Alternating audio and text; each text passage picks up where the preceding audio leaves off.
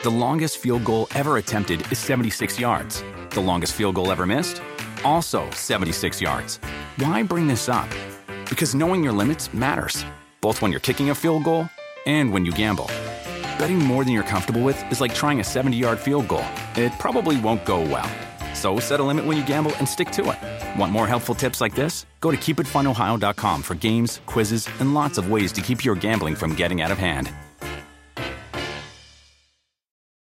Hola, ¿qué tal? ¿Cómo les va? Me da muchísimo, muchísimo gusto estar con todos ustedes, darles la bienvenida en esta nochecita. Muchas gracias por acompañarnos, gracias por estar aquí con nosotros y sobre todo, pues a la gente que se va agregando, miren, poco a poquito, también les decimos bienvenidos sean a este canal que es el Philip. Oigan las historias de las celebridades, de los cantantes, de los artistas.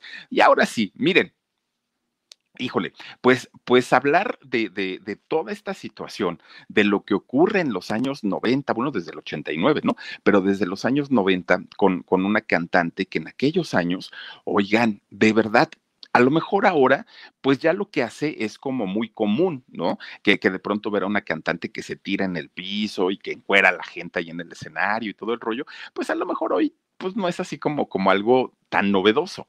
Pero créanme que para el año 89, cuando se da a conocer Gloria Trevi con un discazo, de verdad, miren, podemos decir me gusta, no me gusta, me parece buena, no me parece buena, pero de que tiene talento la señora, eso es punto y aparte, ¿no? Ah, yo, yo, yo, creo que esta parte no, no se cuestiona y, además de todo, pues tiene esa loquera en la cabeza que, que le permitió hacer tantas cosas buenas como malas. Pero miren, finalmente cuando, cuando graba su primer disco en el año 89, que es el disco ¿Qué hago aquí?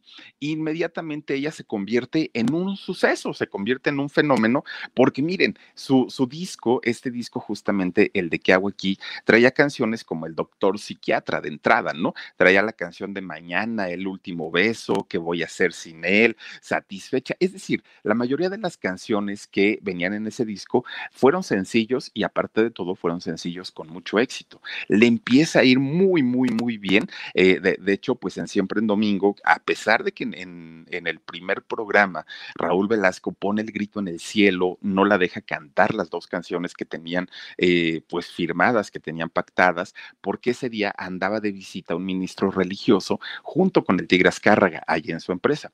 Entonces, imagínense, el dueño de Televisa presumiéndole a la empresa, una empresa con valores, una empresa pues obviamente para la familia, el programa familiar por excelencia que era siempre en domingo y de repente sale Gloria y hace de las suyas, ¿no? Empieza a tirarse al piso, empieza a levantar las piernas, hace y deshace eh, en el escenario, pues obviamente era algo muy fuerte, ¿no? Para, para, la televisión en ese momento. Y entonces el Tigre dice, vámonos, ¿no? Ya no la queremos aquí. Miren, ahí está en el debut, justamente esa es la participación en donde estrena eh, Gloria Trevi eh, su, su, sus participaciones. Bueno, a partir de ahí Televisa dijo, no queremos a esta mujer. No, no, no, no, no, es una loca, esto, aquello. Ah, bueno, pues la gente empieza a pedir tanto y tanto y tanto y tanto a esta muchacha, ¿no? Que decían, es que esta chava trae algo, o sea, tiene una energía muy, muy, muy padre. Bueno, empiezan a llevar a Gloria Trevi a, a más programas de siempre en, en domingo. Miren,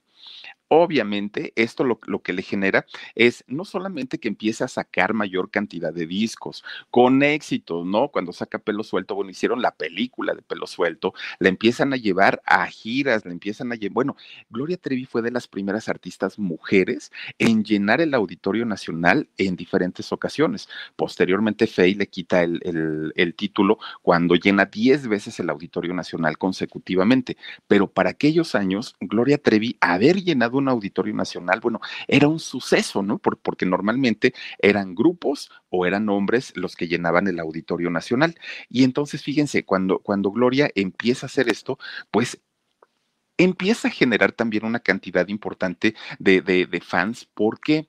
Porque miren, las canciones hasta ese momento, pues acuérdense que eran finales de los 80, entonces estábamos acostumbrados a la música fresita que hablábamos también con, con Toño Mauri, Fresas con Crema.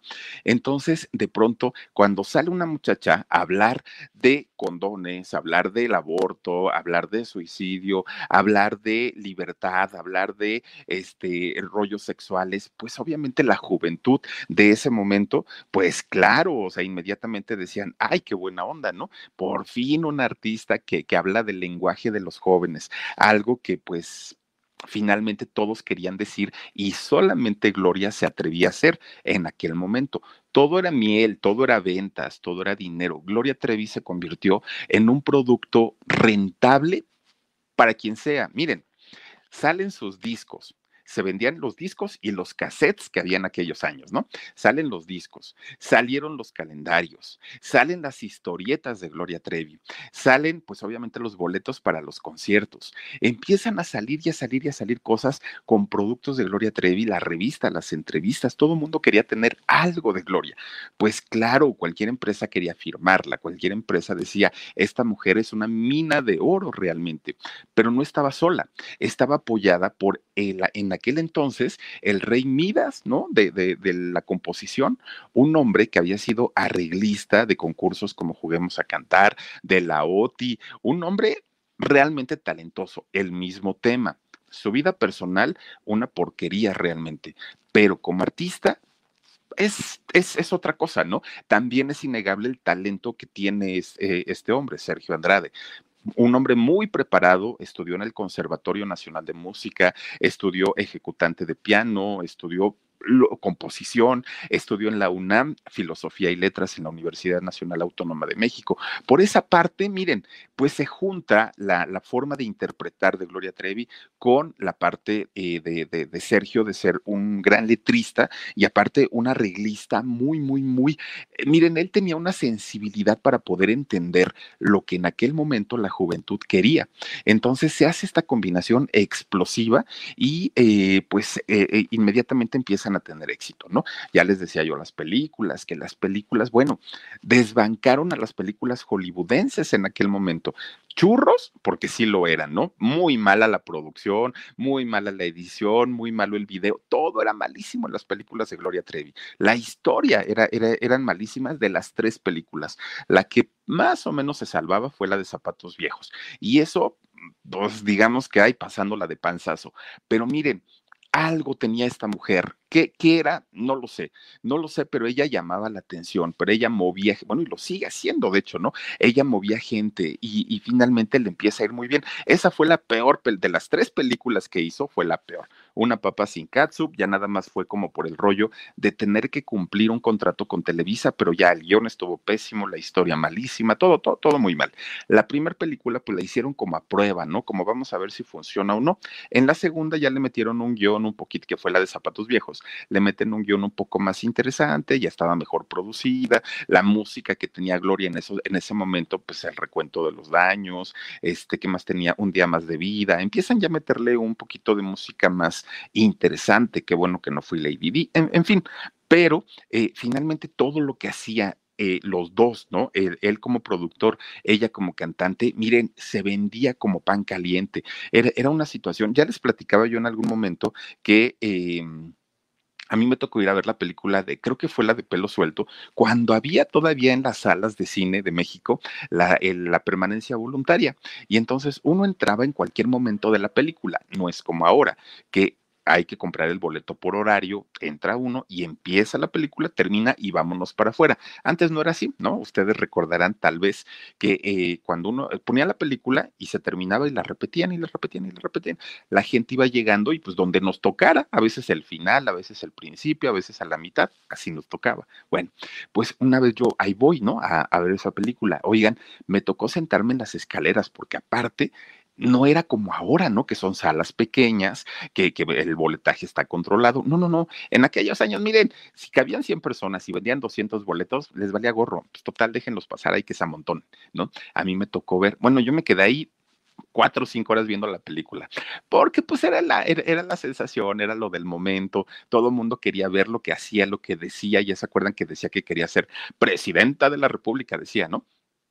Entonces, pues una, un- una eh, mujer que logró posicionarse pues muy, muy, muy rápido dentro del gusto, sobre todo de los jóvenes. Pero miren, lo que poco sabíamos en, en aquellos años, cuando estaba el boom de Gloria Trevi, era lo que internamente sucedía dentro de su círculo, dentro de su grupo. Miren, eh, Sergio tenía la famosa academia, ¿no? Aquella empresa de conexiones mexicanas tenía, te- te- tenía esta empresa que, que, bueno, todo el mundo quería pertenecer a ella, los cantantes buscaban a Sergio, prodúceme Sergio, tú ya has produ- producido a Lucerito, ya le produciste a Cristal, ya hiciste a Gloria Trevi, ya tal, tal, entonces eres garantía de éxito. Buscaban mucho para, para poder entrar ahí, pero nadie nos imaginábamos lo que sucedía dentro de este círculo. De hecho, fíjense que muchas muchachitas, sobre todo muchachitas de diferentes edades, ¿eh? había desde la que tenía 24, 25 años hasta las que eran menores de edad. Todas tenían algo en común, todas, todas, todas. El sueño de ser cantante, el sueño de ser artista, de un día subirse a un escenario, cantar y ser famosas. Eso era el, el sueño de la gran mayoría de las chavitas que estaban metidas ahí. Bueno, pues miren, muchas de ellas eh, estudiaban en esta academia, obviamente, pues con la esperanza de tener una preparación en esta academia de, de, Sergio Andrade, en donde les enseñaran absolutamente todos los secretos para convertirse en una eh, Gloria Trevi, ¿no? Pues esa era la idea de, de, de todas ellas. Bueno, miren, la fórmula era perfecta. Sergio Andrade tenía contactos en Televisa que Televisa pues tenía siempre en domingo. Siempre en domingo era el programa más importante en cuestión musical en aquellos años. Oigan, la fórmula perfecta. Sergio Andrade, Raúl Velasco, siempre en domingo y de ahí al estrellato. Pero además tenía contactos con las disqueras, con todas las disqueras tenía contacto Sergio. Entonces, pues era como muy fácil, si, si él decía, tú tienes talento, ¿quién lo podía dudar? Nadie, ya había hecho a muchos artistas, a muchos artistas. Ya, bueno, ya hablamos que, que le, le, produjo una canción a Álvaro Dávila, el esposo de Pati Chapoy, que eran tan amigos en aquel entonces y ahora ya no se toleran ni se pueden ver. Bueno, pues resulta entonces que, imagínense ustedes, que las chicas, conociendo todo esto, todo ese currículum y viendo a una Gloria Trevi en, los escenarios triunfando, ganando dinero, siendo famosa, pues todas levantaban la mano y decían, yo quiero estar ahí, yo quiero estar ahí y en algún momento yo quiero ser como Gloria. Entonces, eh, ellas querían ser o coristas o las asistentes, algo. Lo, lo único que les interesaba, pues obviamente, era pertenecer a este grupo. Pero miren, obviamente Gloria Trevi se convierte en aquel momento en la clave para poder acercarse a todo este grupo, a, toda, a, a, a, todo este movimiento que había dentro de la academia, ¿no? ¿Y cómo era la forma? Pues la gran mayoría de todas las chicas eran fans, eran admiradoras de Gloria Trevi, de la carrera, de la música, de todo lo que ella representaba en, el escenario, pues todas las chicas decían, wow, yo quiero ser Gloria Trevi, quiero eh, vestirme como ella y cantar como ella y que, que me entrevisten y todo esto. Bueno, pues miren, una de estas muchachitas en particular, que fue el peor dolor de cabeza para, para Sergio, para Gloria, para Mari y para esta muchachita Holguín también, fíjense que eh, pues es Karina Yapor. Karina Yapor, pues una muchachita muy, muy, muy jovencita que los conoce a ellos y todo. Pero miren, Karina Yapor nace eh, en el estado mexicano de Chihuahua, nace por allá, que toda la parte norte, oigan, qué bonitas son las mujeres de allá de, de, del norte, las sonorenses, la, las chihuahuenses, este, bueno, son, son mujeres muy guapas, muy altas, además de todo, pero son muy bonitas. Bueno, pues fíjense, los papás de Karina Yapor, eh, pues gente no pobre, pero tampoco les sobraba el dinero, digamos una, una familia de condición humilde. Don Miguel Yapor eh, eh, tiene orígenes libaneses, pero finalmente pues él toda su vida la hizo allá en, en Chihuahua. Él tenía una, un, una pequeña empresa de colchones, fíjense, de colchones de fabricación y de reparación de colchones. A eso se dedicaba don Miguel Yapor y doña este, Teresita, su esposa, ella se dedicaba al cuidado de sus hijos, tanto de Karina como de su hijo, si no mal recuerdo, se llama Daniel. Entonces, eh, cuidaba a los hijos y cuidaba al esposo y el esposo trabajaba. Que por cierto, miren, cuando, cuando les digan este rollo de la reparación de los colchones, tengan muchísimo cuidado, muchísimo cuidado. Miren, resulta que eh, ya ven que pasa una camioneta, ¿no? Eh, con, con, la voz de Marimar, es, esta niña, se compran colchones, tambores, ah, ya la ubican. Bueno, muchos de estos eh, colchones viejos que ellos compran, los reparan Sí, lo reparan, pero miren, les voy a contar dos experiencias así de rapidito, ¿no? Resulta que una vez mi hermana compra un colchón de esos, ¿no? De los, de, los que venden en las mueblerías y todo el rollo. Dijo, ay, pues no está tan caro, pues está, se ve bueno y todo el rollo. Bueno, recién casada ella, se va y se compra su colchón. Oigan, pues miren, más tardó en ponerlo que en lo que se rompe el, el colchón. Bueno, pues hizo un coraje. Cuando lo abre, no estaba relleno de pañales desechables, unos sucios, otros limpios y de todo. Bueno, ahí la tienen que, más tardó en meter el colchón que lo que ya lo había tirado. Hace algunos meses, mi señora madre se fue para el pueblo, ¿no? Allá andaba en, en, Oaxaca y todo. Tiene unos banquitos de madera ahí en su casa, muy bonitos, muy bonitos, pero, pero no tienen cojín, entonces son muy duros, no están muy bonitos. Entonces voy y le digo, oye, ma, compra unos cojines para ponérselos ahí a los, a los este, banquitos que tienes. Sí, un día voy. Pues total, ahí tienen que se va al centro. Yo dije, pues los voy a ir a comprar a ver a dónde. Regresa ella muy feliz de la vida con sus colchones, con sus este, cojines. Dije, bueno, pues órale. Entonces yo dije, y todavía le digo, ma, ¿dónde los compraste? Ahí es que había un señor ahí en la calle, le dije, no andes comprando así, ¿cómo se te ocurre? Ay, no, pues están re bonitos y muy buenos, y ándale, pues ya. Y me dice, nada más que los voy a lavar antes porque, este, como los tienen ahí en la calle, pues, pues no están tan limpios, entonces los voy a lavar y ya luego los pongo, ándale, pues. Oigan, agarra una, una este, tina y los echa ahí con jabón y todo. Bueno, pues miren, se empieza a poner roja el agua, ¿no? Ay, quién sabe, pues si no era, eran, no, ni me acuerdo de qué color eran, pero no eran rojos. Entonces dice mamá, ay, qué raro, ¿no? Pues se están poniendo rojos. Tira el agua, ya, ya, ya la vacía y la vuelve a cambiar. Dijo, pues a ver qué pasa. Vuelve a salir roja el agua. Y, y pues mamá dice, ay, qué raro. Pues saca sus tijeras y abre uno de esos cojines. ¿Qué creen que tenía? Oigan, ¿no estaban rellenos con toallas sanitarias sucias? Así, todos los cojines, todos los cojines. Imagínense, ah, pero eso sí, mi madre, no, es que estaban bien baratos y cómo iba yo a desaprovechar esa oferta y tú porque pues has de tener mucho, por eso gastas. No es que tenga mamá, pero no andes comprando así. Bueno, hizo el coraje, ya tuvo que aventar sus cojines por otro lado, ¿no? En fin, bueno, yo no sé si, si don Miguel Yapor hacía lo mismo o no, no, no, no tengo la menor idea, pero él reparaba los colchones y fabricaba también. Pues ahí tienen entonces que los señores Yapor trabajaban en, en, bueno, él, ¿no? Él trabajaba ahí en este, en, en lo de sus colchones y en lo de, en lo que él tenía que hacer. Bueno, no eran ricos, pero tenían lo necesario para vivir. Eso sí, eran una familia cristiana, cristiana pero de hueso colorado, de esos que miren, iban al templo todos los domingos, no fallaban. Entonces iba la mamá, iba Daniel el hijo, si se llama Daniel, iba este Karina muy chiquitita, muy muy chiquitita y doña Teresita. Pero el que era como más devoto a su religión, a su fe, era don Miguel. ¿No? Eh, doña, doña Teresita, pues sí, digamos, pero no era así como tan, tan, tan devota. Pues iban allá a la, iglesia, obviamente, pues les inculcaban a sus hijos, pues las mismas creencias y ellos estaban pues muy educados en, en ese sentido y en ese rollo. Bueno, pues Karina estudia la primaria allá en, en Chihuahua, ¿no? Pues sin ningún problema. Y estando en la primaria, e yendo a la iglesia, bueno, al templo, donde ellos iban de los cristianos, pues allá ven que cantan, que de hecho los cristianos cantan mucho, pues, ya ven Yuri, Ricky Martin, Montaner, toda la gente que es cristiana, pues se les da siempre por cantar. Entonces Karina, estando muy chiquita, yendo a la iglesia, yendo a la escuela, pues se ponía a cantar también.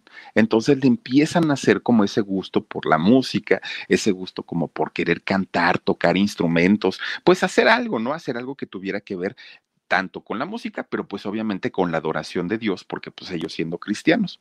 Hasta que miren, ella empieza a, tener este gusto a la par de que hacía sus travesuras, pues como una, una niña de, de cualquier edad finalmente. Termina la primaria y empieza a estudiar la secundaria, pero cuando, cuando empieza a estudiar la secundaria, ella pues obviamente ya empieza a adquirir un gusto musical personal, ya el propio, ya no el que los papás le decían, ya no el que la iglesia le decía, sino ya un gusto personal de ella, ¿no?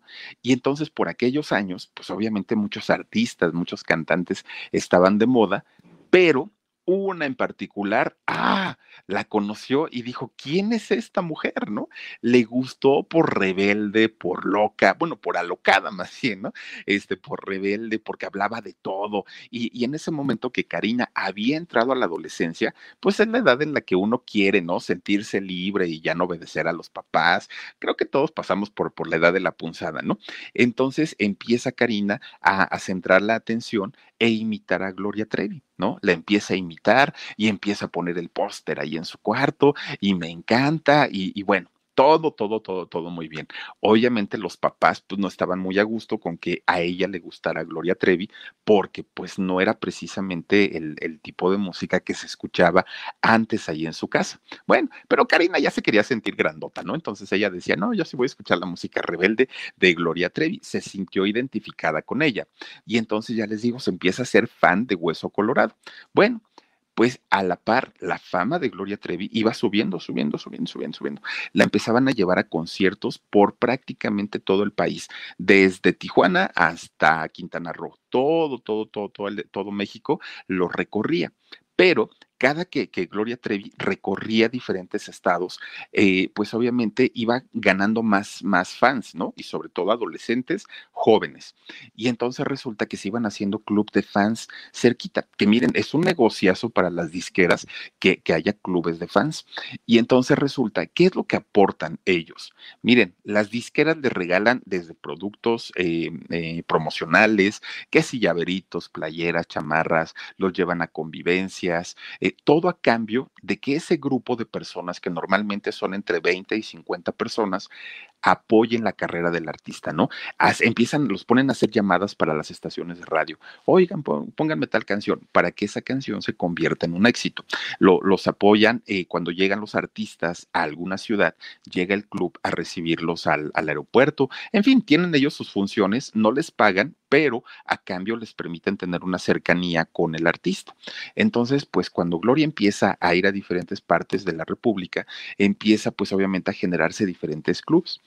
Pasa eso cuando Gloria hace una gira en, Chihuahua. Llega para allá y pues obviamente mucha gente este, que, que quería verla se acerca con ella y le piden a la disquera crear un club de fans justamente allá en Chihuahua. Se crea este club Inmediatamente Karina, siendo muy chiquita, dijo, ay, yo quiero este, ser parte de, del club y quiero estar ahí con ella en convivencias y quiero esto y quiero aquello y quiero lo otro. Bueno, pues la aceptan finalmente ahí en el club de fans. Karina muy feliz, ¿no? Porque pues decía, ay, ya voy a estar cerca de mi artista, le voy a poder preguntar cosas y, y no toda la gente puede hacerlo. Y Gloria, la artista de moda, era, era quien todo mundo quería, pues, o una entrevista, una declaración, estar cerca de ella, y finalmente, pues imagínense, siendo muy chiquita y, teniendo toda la admiración por ella, pues se sentía realizada, ¿no? Y entonces fíjense que de pronto un día, en, una convivencia, Karina se acerca con, con, Gloria y pues ella le dice, oye, yo me uní a este, a este club de fans porque te admiro, porque me gustaría algún día eh, ser como tú, porque yo quiero este, vivir lo que tú vives, ¿no? En los escenarios y todo. Ah, está perfecto. Pues Gloria dijo, ah, está bien, ¿no? Pues como todas me, me dicen exactamente lo mismo. Bueno, pues total, llega un día en el que tanto y tanto y tanto que le decía a Gloria de que quería cantar y que le gustaba la música y que no sé qué y que no sé cuánto, que fíjense que eh, la escucha cantar, le dice, a ver, pues a, tanto que dices, órale, cántale, ¿no? Empieza a cantar Karina. Y Gloria dice, pues no canta mal, realmente pues es una muchacha que, que, tiene, que, tiene voz, pues tiene carisma, tiene su encanto, pues está muy bien, ¿no? Y entonces lo que, lo que cuenta Karina es que Gloria habla con Sergio. Gloria habla con Sergio y le dice, oye, hay una niña en Chihuahua que fíjate que es muy buena, tiene talento, tal, tal, tal, tal, tal, ¿no? Y entonces, este, a la siguiente vez que se ven, finalmente, este, pues es cuando, cuando deciden que si ella quería, que si Karina quería, pues podían ingresarla a la escuela, a la famosa academia de, de música, pero tenían que hablar con sus papás. Entonces, Karina, papá, mamá, va, va, a venir Gloria y Sergio y tal, tal, tal, tal, tal, ¿no? Era el artista del momento. Entonces viajan de, la Ciudad de México a Chihuahua, Sergio y Gloria. Hablan con los papás de Karina.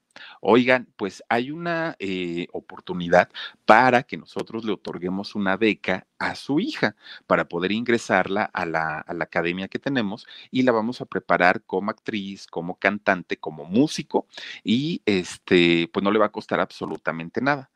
Pero además de todo, pues les vamos a dar un dinerito mensual. Miren, desde este punto, yo creo que cualquier padre, cualquier padre, a ver, espérate, nada en la vida es gratis. ¿Cómo que te la vas a llevar? ¿La vas a mantener? ¿Va a viajar contigo? No le va a costar absolutamente nada. Todavía le vas a enseñar, ¿no? todo lo que tiene que ver con la música. Y nos vas a pagar como por qué cualquier padre lo hubiera pensado. Pero los de Karina no. Fíjense que ellos, eh, de, hecho, el único que puso objeción fue don Miguel. Don Miguel sí dijo no, pero no crean que dijo no por el miedo de cómo te vas a llevar a mi hija o no, no, no. El problema era que don Miguel no quería que su hija terminara como Gloria Trevi, semidesnuda en los escenarios, cantando música de liberación sexual, este, con, con connotaciones sexuales todo el tiempo, porque como eran cristianos, pues obviamente él no quería eso para su hija, pero no era por el rollo de, a ver, Sergio, ¿cómo te vas a llevar a mi chamaca, no? Entonces el papá dijo, no, definitivamente no. Eh, entonces resulta que, que don Miguel dijo, no, no, no, no, no te vas. Pero ¿qué creen? Que doña Teresita fue la que dijo, ay, no, Miguel, pues si la chamaca tiene su talento, canta re bonito, ella puede ser artista y mira, pues, pues es Sergio, es el mejor productor, ¿cómo crees que no la vamos a dejar ir? Y aparte nos va a dar un dinerito, no, no, no, eh, miren, según una entrevista de, del Universal, en el periódico El Universal, el abogado de Gloria Trevi cuando estaban allá en Brasil, fíjense que se decía que fueron 20 mil pesos lo que en esos años se le pagó a la familia de, de, Karina Yapor mensualmente durante el tiempo que, que ella estuviera fuera de su casa. De verdad, ese, yo creo que ese es el foco más rojo que puede existir como para que unos padres digan, no, señor, usted no se va a llevar a mi hija sobre mi casa. Oye, oigan, 13 años tenía Karina, ¿no? Iba a cumplir 13 años. ¿Cómo un padre o cómo ustedes explican que un padre y una madre dejen ir a sus hijos y más a una hija? Si un hijo peligra, si un niño peligra muchísimo, muchísimo. Ustedes imagínense una niña no, no, no, no, no. Es algo impensable que uno, que uno podría creer que solamente fue un caso aislado y que no, no se repitió esa historia. Cuando después nos enteramos cuántas chicas eran, bueno, pues bueno, ¿para qué les platico? Total, habla este Sergio con, con la familia de, de, Karina y a insistencias, tanto de Karina siendo muy chiquita, va mamá, papá, déjame ir, déjame ir, y la mamá que dijo, no, pues de aquí, pues dinerito y todo, Finalmente vuelan de Chihuahua a la Ciudad de México tanto la mamá, doña Teresita, como Karina. Llegan a la academia de Sergio, entran a la oficina y firman un contrato, porque pues Sergio, miren, el colmillo del tamaño del mundo. Entonces firman un contrato notariado y entonces en ese contrato se especificaba que a Karina le iban a enseñar tanto actuación, canto, música, todo lo que tenía que ver con las artes, ella lo iba a aprender, ¿no? Y que se iban a responsabilizar de ella, tanto Sergio como Gloria, y este, pues iban a ver, eh, iba a tener que vivir ella en la Ciudad de México. Entonces, pues ya la mamá quedó muy a gusto porque vio la escuela, porque dijo, pues sí, aparte hay más chiquillas, no pasa nada, agarra su avión y se va otra vez para Chihuahua, ya deja a Karina ahí en el, en el lugar, ¿no? Bueno, pues desde el primer día, todo, todo, todo, todo aquel mundo que Karina imaginaba, que ella soñaba, que ella creía, pues no era. ¿No? La realidad era muy diferente. Todas las chicas que estaban ahí, ella narra y ella cuenta que las veía diferentes, las veía raras, muy flaquitas, muy demacradas, todas contra todas, nadie se llevaba bien. Bueno, era una cosa que ella pues, pues, decía, ¿y aquí qué pasa, no? ¿Por, qué sucede esto? La ponen a estudiar, porque eso sí, ¿no? Sergio le, pues, les tenía sus maestros de canto, de vocalización, de actuación, interpretación, les tenía sus maestros para todo. Empiezan a darle clases. El problema era que pues ella era una niña y como niña pues quería escribir su diario y quería jugar y quería platicar y también tomar sus clases. Ah, no, pues entonces eran las jornadas de estudio desde que amanecía hasta que anochecía. Y siendo pues la mayoría niñas, pues desobedecían y al desobedecer, pues desafortunadamente ahí empiezan los castigos.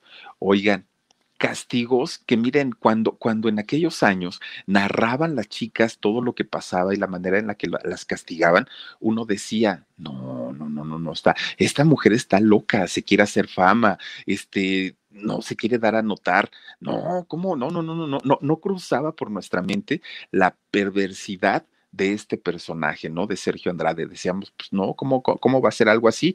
Miren, desde quitarles la ropa, hacer que padecieran fríos, hambre, sed, este, golpizas. Bueno, Karina comenta que cuando Sergio empieza a abusar de ella, no solamente física, sino sexualmente, era porque la agarraba a, a, cinturonazos, a cuerazos, hasta que ella prácticamente se desmayaba, mal comida, aparte de todo, y cuando ella empezaba a reaccionar, ya estaba el otro abusando de ella, siendo eh, Karina muy, muy, muy chiquita, ¿no? Entonces, pues empieza a tener pues una, una, vida de pesadilla junto con todas las demás chicas que estaban ahí en, en, este grupo. Bueno, pero fíjense, muy inteligentemente, Sergio sí le permitía en aquellos años que fuera a visitar a su familia. Pues vete y, y visítala. Nunca solita, nunca sola, siempre tenían que ir acompañadas, siempre, siempre, ¿no? Porque se vigilaban entre ellas. Bueno, pues los papás no decían nada porque cuando Karina llegaba empezaba, a ver, voy a tocar el piano y voy a cantar. Entonces los papás decían, ay, no, pues sí, sí está aprendiendo. Mi hija, pues sí, sí, sí, le están enseñando re bien, este, todo está muy tranquilo, pues se ve ya bien, este, pues dicen que es muy estricto, pero no pasa nada.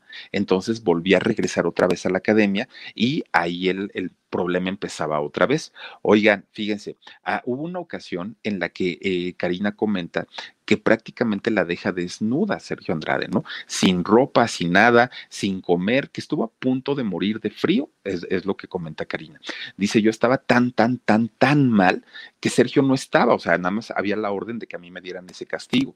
Entonces, de repente, yo ya estando prácticamente para la hipotermia, ya estaba prácticamente congelada, oigo que llega Sergio con Mari, ¿no? Entran los dos, me ven en ese estado y Mari me da de comer azúcar y Sergio me, me, pone la ropa. Si no ha pasado eso a tiempo, yo ya no estuviera. Dice, porque los castigos eran de verdad muy, muy, muy eh, fuertes, eran extremos, era, eran castigos demasiado, demasiado este, serios. Teresita Sánchez dice, no puedo creer la eh, capacidad de convencimiento de este hombre. Mira, comenta, comenta eh, la, la, mamá de Lucero, recuerden ustedes que Sergio intentó fugarse con Lucero también, Lucerito siendo una niña, que ahí eh, Andrés Puentes, por ejemplo, comenta pues que sí hubo un romance, ¿no? Entre ellos. Y entonces, eh, cuando se la iba a llevar Sergio, el hermano este, estaba escuchando, el hermano de, Lucero estaba escuchando y le cuenta el chisme a la mamá y le dice, mamá, fíjate que habló Sergio Andrade y se quedó de ver con mi hermana y que ya se van a ir a vivir juntos. Bueno, pues doña Lucero León tenía, tenía en esos años un hermano de ella que era, eh, ay, ¿cómo se llaman estos señores? Que ya creo que ya no hay, este, judiciales, que eran de la policía judicial, grandote, fornido el señor, y le cuenta a doña Lucero León, oye, este canijo este, se quiere robar a la niña, mira, así y así. Bueno, agarra sus cuates este, judiciales, el hermano de doña Lucera, Lucero León, y van y le acomodan una santa tranquisa a Sergio Andrade. Miren que lo dejaron tirado ahí en la oficina, pero una golpiza terrible que le acomodan a Sergio. Y entonces lo que narra el hermano de doña Lucero León es que en su oficina tenía cantidad y cantidad de libros sobre psicología infantil. Esto narrado y, dicho por gente que estuvo ahí adentro, ¿no? Entonces, por eso es que él, él tenía esa capacidad, porque sabía de lo que estaba hablando. Pues empiezan a castigar a, a todas las chicas de una manera terrible, terrible, terrible.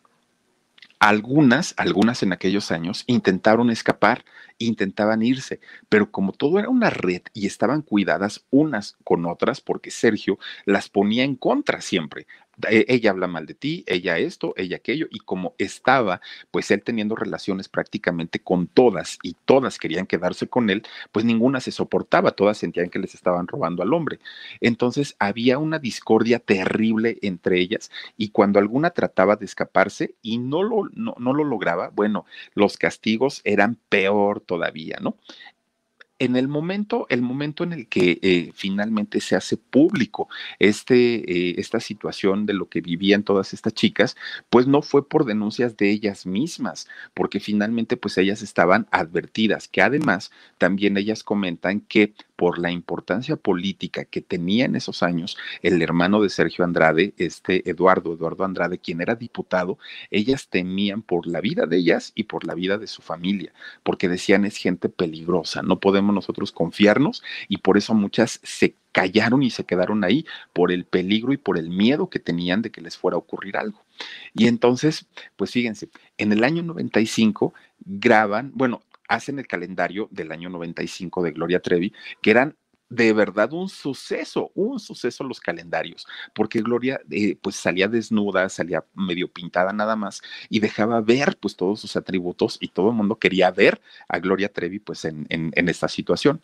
Entonces hacen este calendario 95, pero Sergio, fíjense que siendo bien colmilludo, muy inteligente y queriendo sacar dinero de donde pudiera, porque ya la estaba, la, estaba explotando a, más no poder a Gloria, pues hace un detrás de cámaras de este calendario, del calendario 95. Bueno, pues total, ahí va con, su, con sus cintas, ¿no? De, de, del especial y se lo, se lo intenta vender al Tigre Azcárraga allá en Televisa. Entonces lo ven y pues les parece muy subido de tono para esos años. Estamos hablando del 95, imagínense nada más. Entonces les parece muy subido de tono y dicen, no, no, no, no, no nos interesa. Pero Sergio ya había invertido dinero en ese proyecto. Entonces dijo, híjole, ¿y ahora qué hago? ¿Qué hago? ¿Qué hago? Bueno, pues le habla a su súper amiga, le habla a su cuatacha del alma, Patti Chapoy. Y entonces pues ya le dice, oye, fíjate que tengo este proyecto y bla, bla, bla, bla, bla, bla, bla. Y Patti pues le dijo, sí, tráetelo, ¿no? Pues vamos a verlo y pues para darle la torre a Televisa, aparte de todo. Ellos por mensos pues no lo quisieron, pero nosotros sí. Entonces, fíjense, llegan a una negociación y logran pasar este especial del calendario de, de, del 95, lo pasan en televisión azteca. Entonces, pues les genera mucho dinero, Sergio cobra y recupera su dinero y les va muy bien. A partir de ahí, Patti les dice, bueno, ¿y por qué no se vienen para acá? Pues ya pasamos aquí el especial, traigan, tra, tráete para acá Gloria, hacemos un super contrato, telenovelas, películas, discos, esto, aquello, el otro, todo muy bien. Bueno, empiezan con esa negociación. Pero mientras estaban eh, negociando con Azteca, por otro lado, Sergio estaba viendo si Televisa le pagaba más en el nuevo contrato a Gloria Trevi. Entonces, pues finalmente el Tigre acepta las condiciones de Sergio Andrade, le paga una millonada en dólares y se quedan chiflando en la loma en TV Azteca con eh, pues anticipos que ya les habían dado, con proyectos que ya estaban firmados, con, con eh, telenovela que incluso habían buscado por ahí, no me acuerdo a quién fue el actor, ay, no me acuerdo, Jorge Rivero, ya habían firmado a Jorge Rivero para, para ser el protagonista con Gloria, en fin, entonces ahí es donde empieza pues eh, a descubrirse poco a poco, digo, Pati Chapoy empieza a hacer una investigación, obviamente para darle en la torre a la carrera de Gloria Trevi, pero dentro de esa investigación empiezan a salir cosas que en ese momento pues fueron manejadas con mucha exageración algunas y otras pues pues miren, por alguna razón Hoy por hoy, eh, la señora tiene una demanda multimillonaria en dólares, pues por, por todo lo que se manejó y la, las cosas como se dijeron en ese momento. Pero muchas otras cosas sí fueron ciertas, claro que sí, y por esta razón es cuando se empieza a saber y empiezan a conocer toda esta historia terrible que ocurría con todas estas chicas. Bueno, pues todavía en un intento como de tratar de suavizar las cosas, Sergio manda a Karina con sus papás y les dice, tú ve y diles que todos estos son chismes, son habladurías, no pasa nada, todo está muy tranquilito y que mejor este, se calmen. Bueno, pues ahí va, ¿no? Que tienen, eh, va Karina finalmente a, a, ver a sus papás y ya les explica, les dice que ella está muy bien, que de hecho se va a ir a España a estudiar en una escuela de música para perfeccionarse como pianista. Para esos años, Karina ya, ya tocaba el piano en, la, en los conciertos de Gloria Trevi, las otras chicas ya estaban de coristas. Bueno, pues total, los papás dicen, bueno, pues ya la vimos, está bien, pues no pasa nada, seguimos recibiendo el dinerito, pues órale, ¿no? Pues que se vaya se van y efectivamente se van para España. Pero resulta que al poco tiempo le hablan de, de allá del consulado de España a la familia de Yapor y entonces pues ya le dicen que allá encontraron a un niño con este, pues en un estado de desnutrición, pero que además de todo, pues él estaba, eh, bueno, que él era hijo de Karina Yapor. Eh, les hablan de la Casa de los Niños del Instituto Madrileño del Menor, que es algo así como el DIF, ¿no? Aquí en México. Entonces, pues ahí es cuando la mamá, pues ¿cómo? Pues si mi chamaca estaba estudiando música, no, no, no la mandé para que se convirtiera en mamá y es menor de edad aparte de todo. Ahí empiezan los focos rojos. Bueno, pues en ese momento es cuando empiezan a dejar de recibir esta mensualidad de los 20 mil pesos y es cuando ya finalmente se alertan los papás y ponen la denuncia, ¿no? Ponen la denuncia por corrupción eh, de menores, violación y secuestro.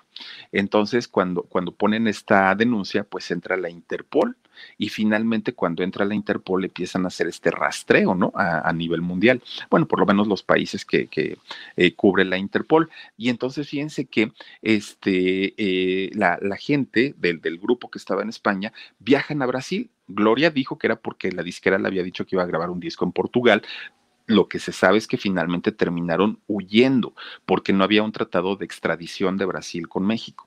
Entonces llegan a Brasil y es cuando eh, allá en el año 2000, en el mes de enero, finalmente los detienen. Detienen a Gloria, detienen a Mari, detienen a Sergio, los meten a la cárcel, ¿no? Karina finalmente puede regresar a su casa ella ya, ya, puede regresar y reencontrarse con su, con, su pequeñito, ¿no? Pero, pero finalmente, pues fue una situación muy complicada y además de todo, bueno, a Gloria ya sabemos, ¿no? Fueron cuatro años, ocho meses y piquito que, que estuvo en la cárcel junto con Mari, las dejan salir por falta de pruebas, salen ellas absueltas de esta situación. Oigan, Sergio Andrade, él eh, salió culpable. La ley dijo que, que él era eh, culpable por todos los delitos que además de todo se le habían imputado. Pero miren, la condena de Sergio Andrade solo fue de siete años y diez meses de cárcel.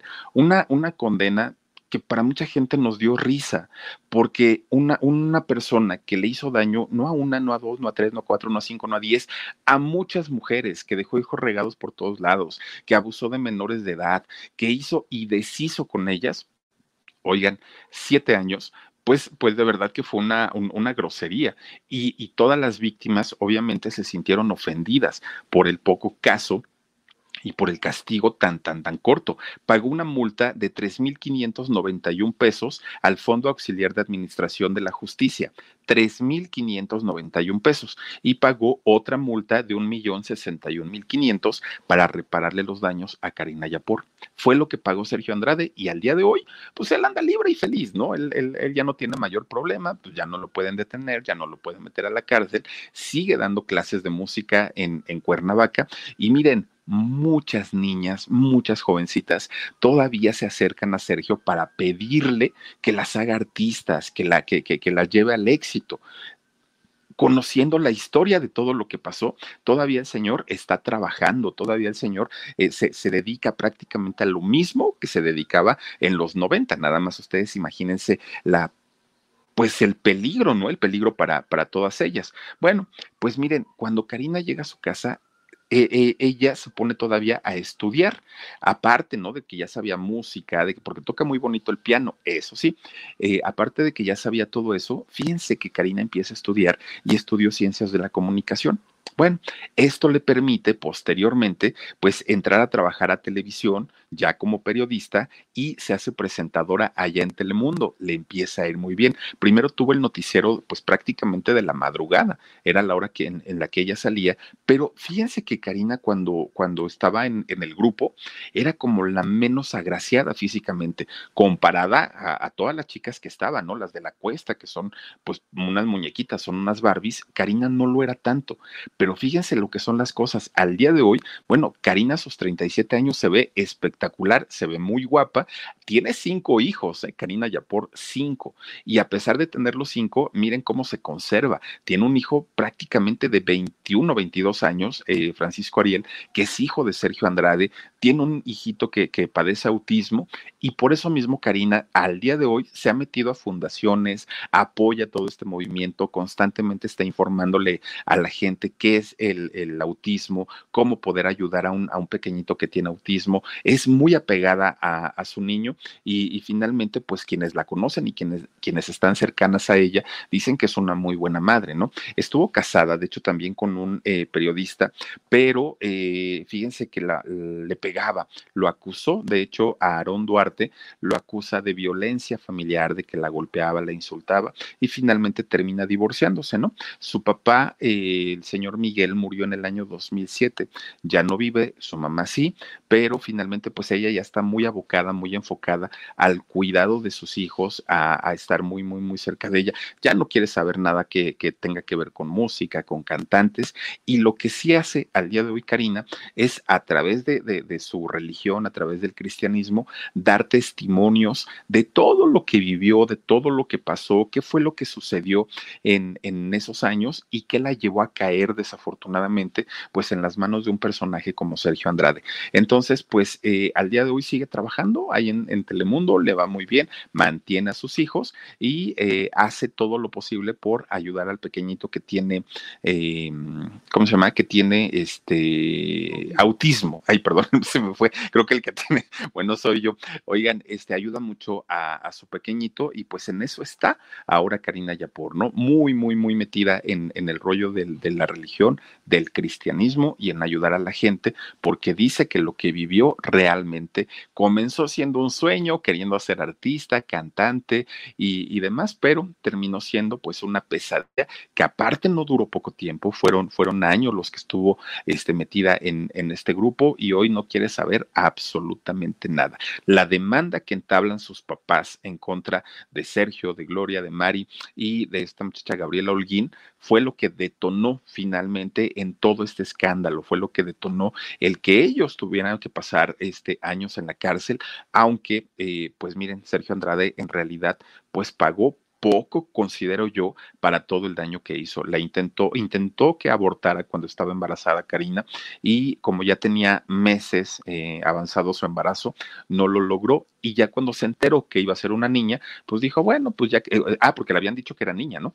Este, dijo, bueno, pues ya que nazca, porque aparte Sergio tenía esa idea perversa de convertir a sus hijas en esposas. Imagínense nada más, ¿no? Un, personaje de verdad de miedo, como, como de historia de terror, por eso les decía yo, quién sabe si pasar esto en el alarido o, aquí en el canal del Philip, porque de verdad, eh, pues una historia que es solamente la de Karina Yapor, pero cuántas mujeres y cuántas muchachitas vivieron esta circunstancia tan terrible, todas siendo eh, pues víctimas de, de, de, un personaje enfermo, ¿no? Es la única, el, único término, creo yo, que se le puede dar a una persona que hace y que lastima de esta manera. Pero bueno, afortunadamente, pues esta muchacha, miren, retomó su vida y es de verdad de las que mejor lucen, ¿eh? Al, día de hoy se ve muy bien, es trabajadora. Que, que, muchas de ellas ya no sabemos lo que hacen, a qué se dedican. En el caso de ella sí, está ahí en su noticiero, ella feliz de la vida y aparte bien delgadita, bien guapa, las ponen luego, los ponen luego ahí con su hijo, con, con este muchachito eh, Francisco Ariel. Oigan, parecen hermanitos, parecen hermanos porque muy joven él y ella súper jovencita, parecen, parecen hermanitos. Se ven muy, muy, muy bien los dos, pero bueno, pues ahí está la historia de Karina Yapor que tuvo que vivir un infierno. Dice Silvia Ortiz, excelente programa, mi Philip, me encanta tu orquídea. Muchas gracias, gracias mi querida Silvia y es 100% natural, déjame te digo. Nora Rosales, gracias Norita. Saludos Philip, hoy me desvelé para ver todo en vivo. Gracias, Norita. Te doy la bienvenida y muchas gracias por tu compañía. Batsy Hoffman dice Sandra Leticia. Hola, hola, hermanita. Hola, chicas hermosas también. Gracias. Dice también por aquí Bernice MS. Wow, qué bonita se mira Karina. Está bien guapa, de verdad que sí, ¿eh? impresiona. Eh, Lynn Ramos, besos y abrazos desde Acapulco. Mándame saludos, Philip, cosa que agradezco mucho. Gracias, Lynn Ramos. Saludos hasta Acapulco. ¿No será Lynn May tú? Porque Lynn Ramos y es de Acapulco. Bueno, si eres Lynn May, mira, te mando besos. Y si no, te mando dos. Alicia Magaña, hola, hola a todos. Bonita noche. Gracias por estar aquí. También está con nosotros. Miro Cisne dice, insisto, qué bien te ves de chaleco, Philip, y hermosa tu orquídea, cosa que agradezco muchísimo. Gracias, Miros. Yo te mando muchos besos y ahorita con el calorcito que hace, miren que sí se antojan los, los, chalequitos.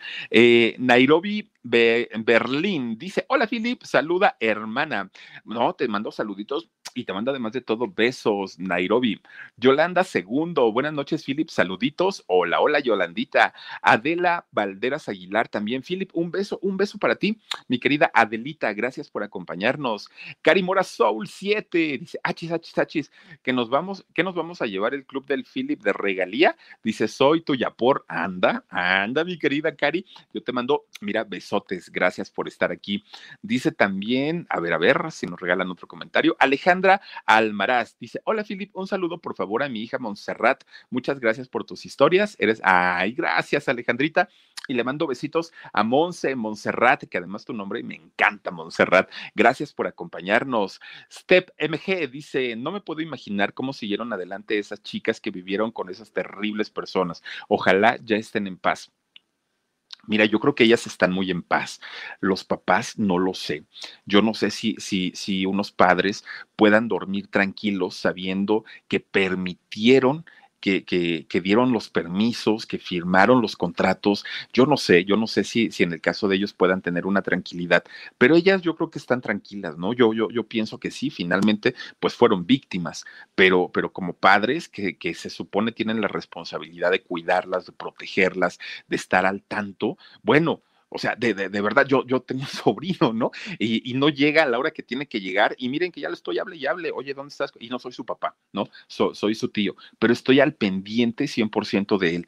Imagínense ustedes que la mamá nada más así como así, ah, pues ahí te queda, ¿no? Ya vete con él. Pues dicen que es falso, que es muy bueno. No, señores, no, no, no, no, no. Creo yo que, que como padres sí tienen que estar más al pendiente de sus hijos. María Márquez, Philip, saluditos desde California, muchas gracias. Hilda Nieto, buena noche para todos, saluditos, gracias Hilda. Y también está por aquí M. Estrada, dice, todo mundo tiene derecho a rehacer su vida, admitir sus errores y salir adelante. Lo malo es que no cuentan la verdad de esta historia hay tanta, tantas versiones como tantas chicas fueron. Cada una cuenta una historia totalmente diferente, incluida Gloria. Entonces, pues mira, ahora sí que lo, lo que se sabe es, es, lo que comentamos, pero, pero seguramente cuando alguna se decida a decir lo que realmente pasó, nos vamos a quedar boquiabiertos seguramente. Dice eh, Sonny Sunflower, dice, era una niña de 13 años, por Dios, ¿cómo iba a saber la perversidad en la que estaba metida? Pobres chicas, claro, claro, Sonny,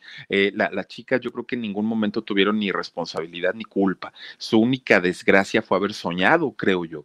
Pero en el caso de los papás, ya eran adultos, los papás ya sabían y además de todo tenían una responsabilidad responsabilidad de cuidar a todas, cada uno a, su, a sus respectivas hijas, y no lo hicieron. Ahí creo yo que eh, pues vino todo el problema, y con un enfermo, ¿no? Con, con, con una persona que tiene cochinadas en la cabeza, pues imagínense servírselas en bandeja de plata, no, no, una cosa espantosa. Pero bueno, oigan, muchas gracias por haberse conectado con nosotros, por habernos acompañado, por eh, haberse desvelado. Gracias de verdad. Yo los invito a que, bueno, primero a que tengan una bonita noche y a que, pues miren nada más, agradezcámosle a Coco que nos ha mandado su foto de niña. Mírenla, en la primera pues así como muy sonriente, en la segunda así como que a punto del llanto y en la tercera qué seria, Coco. Te mandamos muchos besitos porque seguimos poniéndoles las fotos de, lo, de, de, todos los que este, pertenecen a los miembros del canal del Philip y que nos hacen favor de enviarnos sus fotos para ponerlas aquí. Coco, te mando muchos besos y gracias, gracias por tu cariño y por tu apoyo. Y a todos ustedes los invito a que el día de mañana no se pierdan nuestra transmisión a las 2 de la tarde, programa en shock, 10 y media de la noche, aquí en el canal del Philip. Gracias por suscribirse, cuídense mucho. Soy Felipe Cruz, el Philip, y nos vemos hasta el día de mañana. Descansen rico. Adiós.